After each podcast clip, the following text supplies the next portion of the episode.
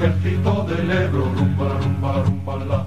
El ejército del Ebro, rumba, rumba, rumba. Una noche el río pasó, ay Carmela, ay Carmela.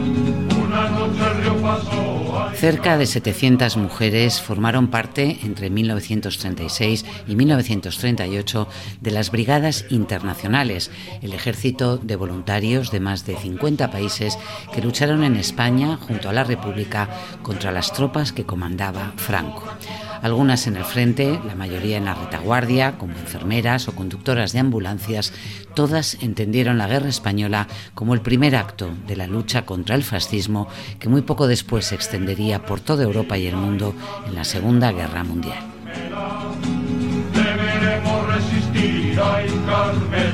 Hola, soy Montserrat Domínguez y esto es Extra, el podcast del País Semanal. Nuestra historia de portada la firma el periodista e historiador Giles Tremlett, que acaba de publicar el libro Las Brigadas Internacionales, Fascismo, Libertad y la Guerra Civil Española.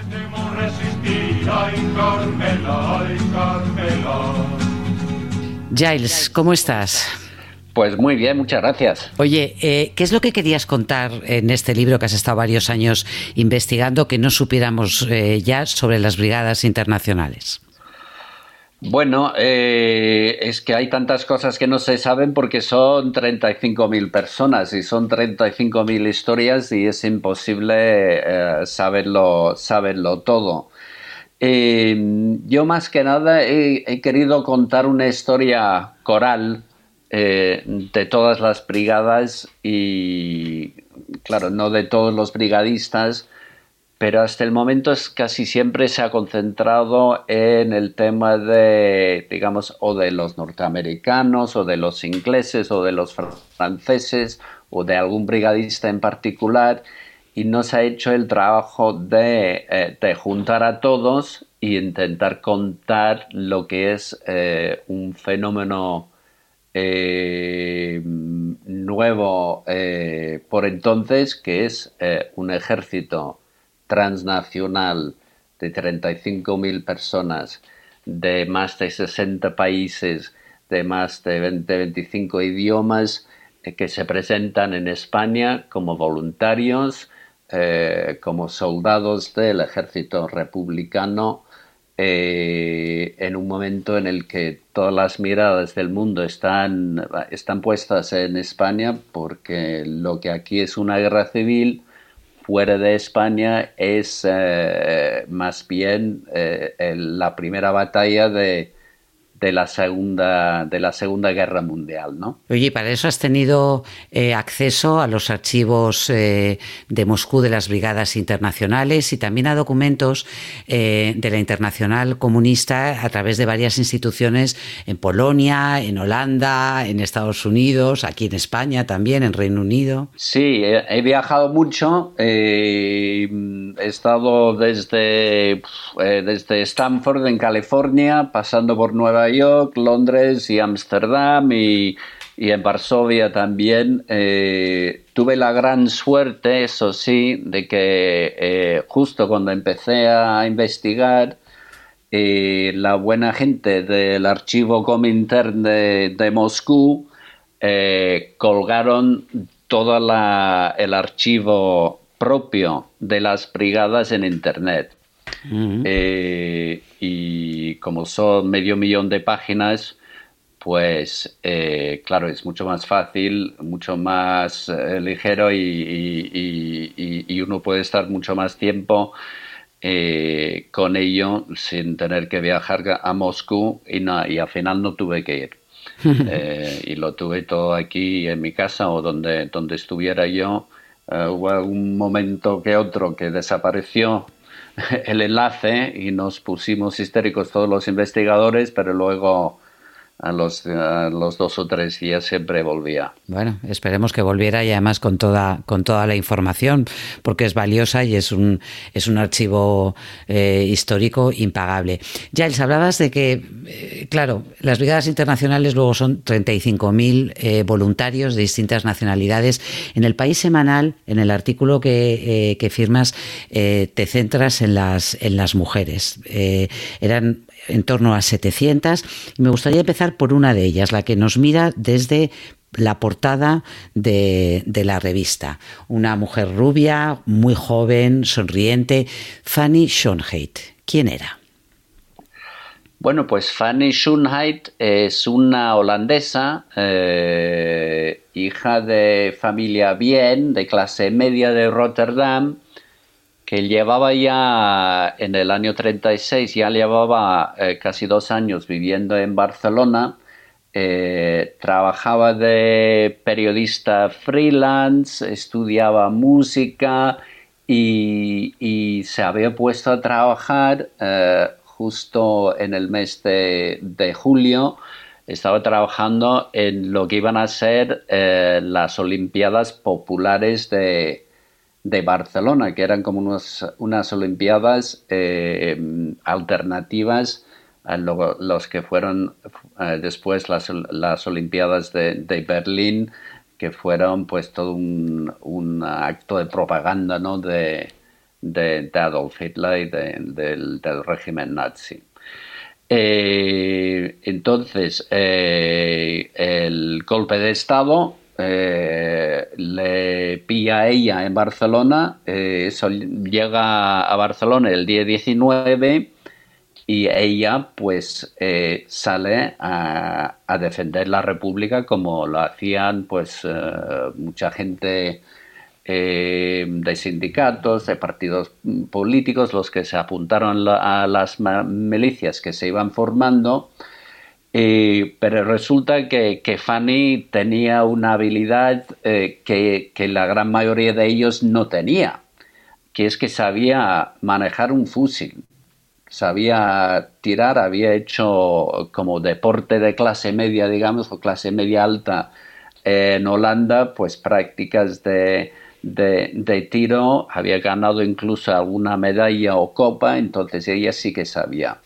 Y sale ese mismo día, el 19, cuando eh, estalla eh, la revuelta militar en Barcelona, eh, trepa por los tejados hacia, hacia, la capitanía y es de los que luego roban armamento, fusiles ahí, y luego se dedica a, cazar pacos, que eran los francotiradores eh, que se quedaban por la ciudad eh, los días 19, 20, 21, después de que pues, la, revuelta militar, eh, el golpe de Estado había fracasado en, Barcelona.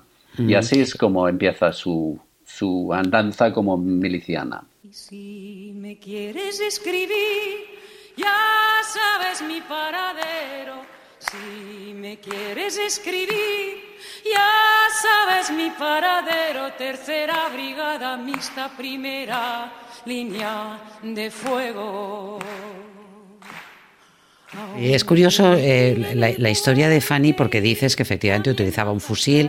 Eh, de hecho, eh, luchó en el, en el frente, pero no era lo habitual, porque en las brigadas internacionales las mujeres que llevaron armas y que, y que dispararon no eran tantas. Y de hecho, a los pocos meses las retiraron y las llevaron a hacer otro tipo de tareas.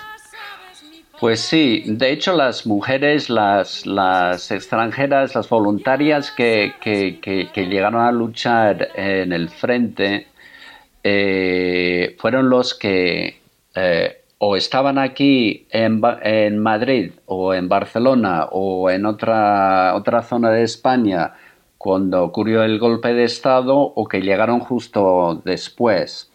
¿Por qué? Porque en ese momento eh, las milicianas, no solo eh, extranjeras, sino las, españolas, iban al frente. Mm. Luego lo que ocurre es que aunque la iconografía, digamos, de, la guerra civil incluye a la miliciana como, como uh, una imagen muy potente, ¿no?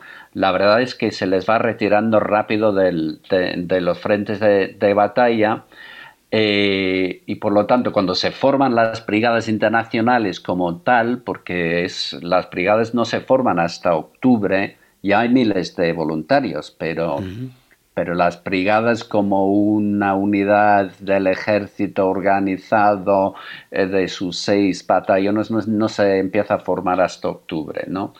Y ya por entonces ya eh, las mujeres que vinieron a apuntarse a las brigadas, pues ya solo tenían la opción de trabajar de eh, traductoras o de enfermeras o, algunos que eran eh, eh, doctoras médicos, pues también trabajaban en su profesión. ¿no? Algunas conductoras de ambulancia también. La más famosa es la Evelyn Hutchins, que es una, una neoyorquina eh, bailarina de, cabaret en, eh, de Brooklyn, eh, que llega aquí y es la única mujer, no se sabe muy bien por qué, que dejan acercarse al, frente porque lleva tanto ambulancias como, como camiones que tienen que pues, transportar a, a los heridos o, a otras cosas al, al frente o de frente a los hospitales. Cuentas también la historia, porque has, podido hablar con, eh, con, uno de sus hijos, de Nan y George Green, que son británicos, es una pareja, él, vino antes, se llega, ella llegó después, dejaron a sus hijos en un internado eh, para involucrarse eh, los dos en, en la lucha antifascista. Sí, esa pareja inglesa de, de, Nan y George Green son eh, eh, el ejemplo perfecto, digamos, de, los, de lo que yo llamo los devotos dentro de, las brigadas, de los que están totalmente convencidos ideológicamente eh, de, la importancia de venir a España y, y de hecho dejan a sus dos hijos en el Reino Unido. Esos eh, son niños muy pequeños, tienen eh, creo que 5 y 6 o 5 y 7 años. Les meten en un internado que un amigo eh, se presta a pagar el internado de los hijos. Cuando un cuñado se queja de ello, pues Nan, la mujer, la mujer le escribe y dice, mira, vamos a salvar los niños del mundo y no vamos a pensar tan solo en los nuestros. Entonces, Nan va como administradora de hospitales eh, y George eh, pues va al frente al, batallón británico mm, aguantan hasta la batalla del Ebro, que es la última batalla en la que participan las brigadas y, van los, los, dos al frente porque ella eh, eh, tiene que administrar, digamos, eh, los, puestos de primeros cuidados muy cercano al frente de, batalla y está ahí muy pendiente de lo que le puede pasar a su marido y resulta que en la última batalla, en la última hora del último día, pues se le muere, eh, le matan a, George y ella pues se entera el día después, pero luego escribe, en sus memorias que, le pareció como una muerte perfecta, ¿no? Mm. Eh, que, lo, que, aquel, no, no, sé si llamarlo aventura, no es una aventura, pero que aquel una experiencia, ¿no? Sí, aquella experiencia, o es, que es más que, una experiencia, es, es, es, un momento de devoción a su causa que era perfecta, que sabían que, estaban haciendo total lo correcto y que por lo tanto él no, a él no le habría importado morir, morir por esa causa, ¿no? Y ella se queda con, ese, con esa idea en en la cabeza y lo repite mucho y claro, pero George luego se vuelve a casar con otro brigadista, pero como me dijo su, su nieta, eh, me dijo, no, no, pero el gran amor de su vida era, era George. Era George. Si me quieres escribir, ya sabes mi paradero. Si me quieres escribir, ya sabes mi paradero. En el frente de Gandesa primera Nan es una mujer muy interesante porque inventó, eh, cuentas en tu reportaje, un sistema gráfico para clasificar eh, lesiones que luego utilizaron los aliados en la Segunda Guerra Mundial. Eh, donaba su propia sangre en transfusiones directas a los heridos en, combate. Toda, toda una personalidad.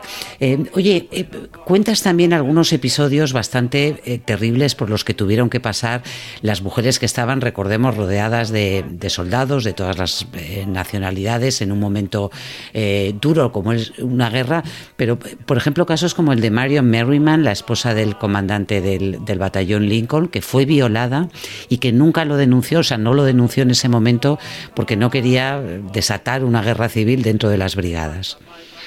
Sí, eso es algo que no, que no se suele encontrar en las historias que se han escrito, las, los libros sobre la, la Brigada Lincoln, pero el batallón Lincoln, pero es así, ella escribe en sus memorias eh, cómo eh, le mandan a ella, como está aquí en España, y, y se fían de ella, pues le mandan con un par de oficiales, ella siempre solo dice un par de oficiales slavos, no dice quiénes son, eh, le mandan a, Murcia que tiene que, entrevistar a un par de británicas que andan por ahí que se sospechan que son espías o no se sabe muy bien qué hacen ahí.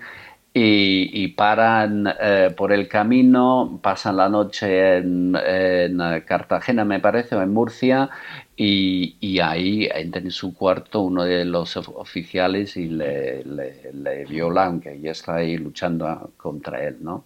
Y que al día siguiente tiene esa discusión interior con, consigo mismo, ¿no?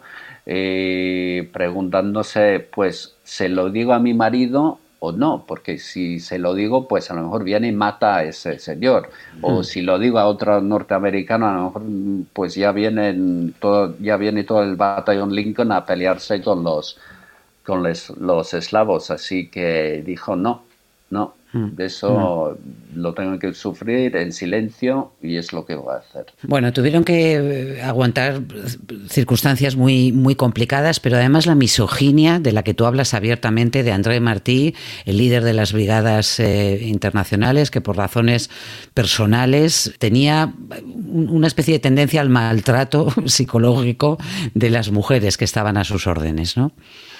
Sí, Marty era un hombre súper poderoso del, Comintern, eh, uno de los siete secretarios del Comintern, pero se llevaba fatal con las mujeres, con las mujeres.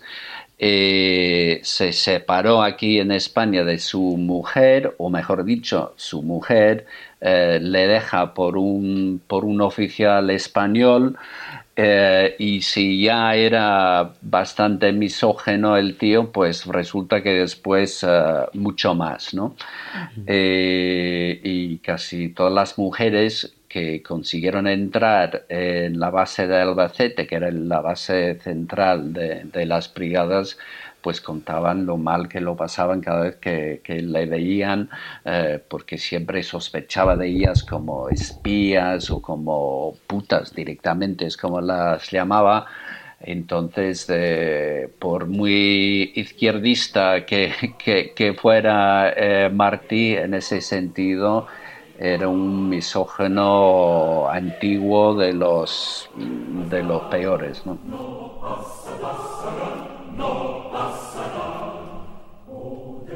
Be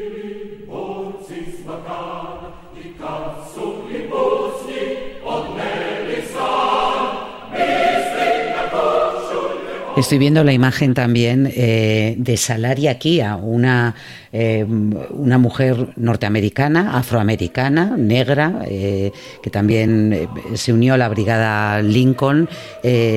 bueno, no es el único caso de, de soldados negros, sí la única mujer que conozcamos que se incorporaron también a las brigadas. Sí, Salaria Kia es, es, es una, una enfermera de Harlem eh, que ya se siente indignación ya en el año 35 cuando ve eh, como Mussolini y los italianos invaden a Abisinia, ¿no?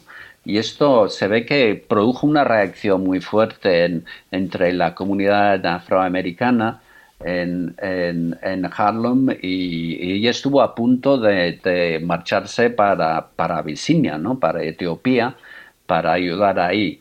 Luego, eh, como estalló la guerra civil española, pues eh, se puso a, hacer campaña desde, desde, Nueva York y luego vino eh, con muchos soldados afroamericanos que también vinieron a las brigadas, a las brigadas y que fueron, entre ellos hubo los primeros oficiales norteamericanos con mandos sobre eh, tropas blancas. Quiero decir que en el ejército norteamericano, en ese momento y después también en la Segunda Guerra Mundial, eso no era posible. Un negro no podría mandar sobre, sobre un blanco, pero eso sí que pasó eh, con Oliver Lord, por ejemplo, que fue el comandante de los, de los, de los Lincoln y murió en, eh, en Brunete y con otros oficiales eh, negros de, las brigadas. Hay, una, hay otra conductora de ambulancias que, que, solo se, se, le conoce por nombre, ¿no? que es la, una, una cubana, eh, y, no sabemos nada más de, Mm, Flora la cubana, ¿no? Flora la, cubana, sí, la, llaman, pero no mm. hay ni fotografía ni, ni nada mm. más eh, sobre ella, ¿no? De hecho, hay algunas, hay algunas mujeres muy, eh, muy conocidas que estuvieron en las brigadas eh, luchando en España y que luego Simone Veil, por ejemplo, la filósofa francesa, Tina Modotti, que entonces era actriz, pero luego fue una gran fotógrafa.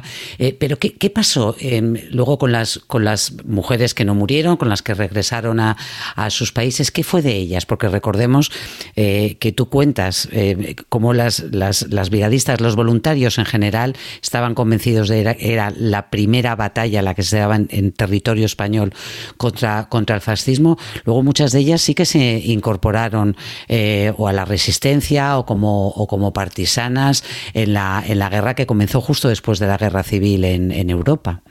Sí, bueno, pues básicamente hay dos grupos de mujeres que vuelven de España a, sus países o si no tienen a dónde ir, si son italianas o, alemanas, pues eh, normalmente acaban en, los campos de, eh, concentración en, en, Francia, ¿no?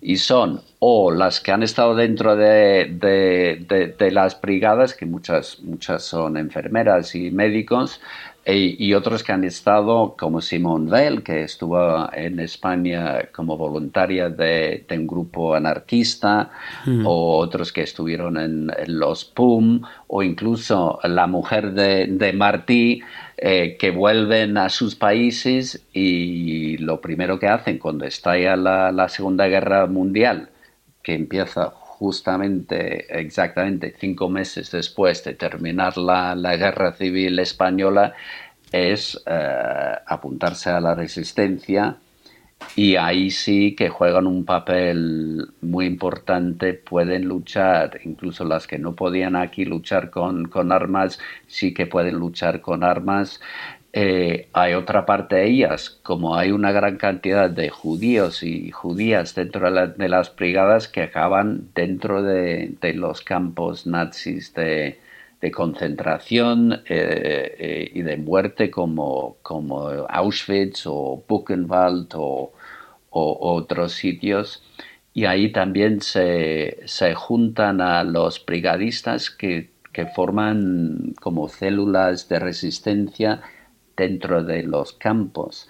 Eh, y esas células son las que al final de, la Segunda Guerra Mundial, cuando llegan los rusos o llegan los norteamericanos, en los últimos días o últimas horas eh, de la existencia de los campos, pues se vuelven en contra de, los, de los, de los guardianes, de los guardias y empiezan a luchar.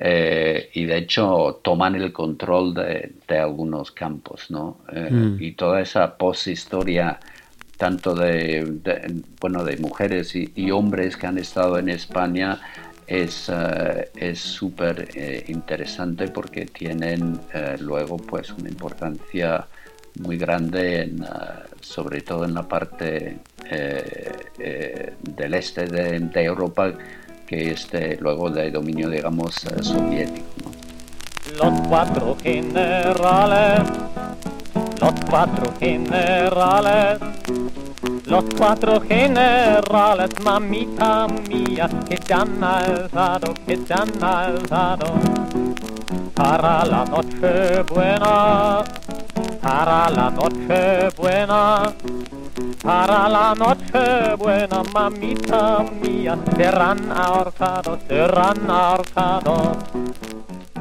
Bueno, pues es una obra, Las Brigadas Internacionales, Fascismo, Libertad y la Guerra Civil Española, eh, eh, contada por Giles Treblet, que utiliza eh, sus dotes de historiador, pero también de periodista, Giles, para dar color y viveza a las historias que cuentas en un momento en el que ya prácticamente ya no queda ningún brigadista vivo, ¿no? Dices en tu en el, en el prólogo que, que en el momento que lo escribías había uno o dos vivos, pero esa parte de la historia, esa parte de la memoria ya solo queda en los libros. Sí, se, se, se apaga, ¿no? Yo hace unos días mandé eh, un texto pequeño que es para un libro, en, pues es, eh, que narra la vida de, de Virgilio Fernández del Real, un hombre que murió hace un año ya con 100 años, que estuvo en mi casa aquí en Madrid eh, eh, unos días eh, hace dos o tres años y que es básicamente el último brigadista. Hay, hay, a lo mejor hay uno o dos que nos quedan, pero no sabemos ni siquiera si están vivos y, o si la pandemia ha podido con, con ellos. ¿no? Hmm. Entonces es hmm. un momento para reflexionar sobre qué fue aquello y, quiénes eran ellos y quiénes eran ellas también, porque de ellas eh, sabemos bastante poco. Eh, yo he hecho lo que he podido, eh, creo que hay más trabajo por hacer, pero confío en que, en que esto sí que con el tiempo pues vamos a ganar terreno ¿no? en esto. Pues esa memoria la tenemos en tu libro, Giles, y este domingo en el País Semanal, eh, con esta memoria de las voluntarias que lucharon contra el fascismo en España. Muchas gracias. A ti, Montse, muchas gracias. Un abrazo. There's a valley in Spain called Jarama. It's a place that we all know so well. Este domingo 6 de diciembre, El País Semanal en tu kiosco y en la web. Al frente de la realización de este podcast ha estado José Juan Morales. Hasta la próxima semana.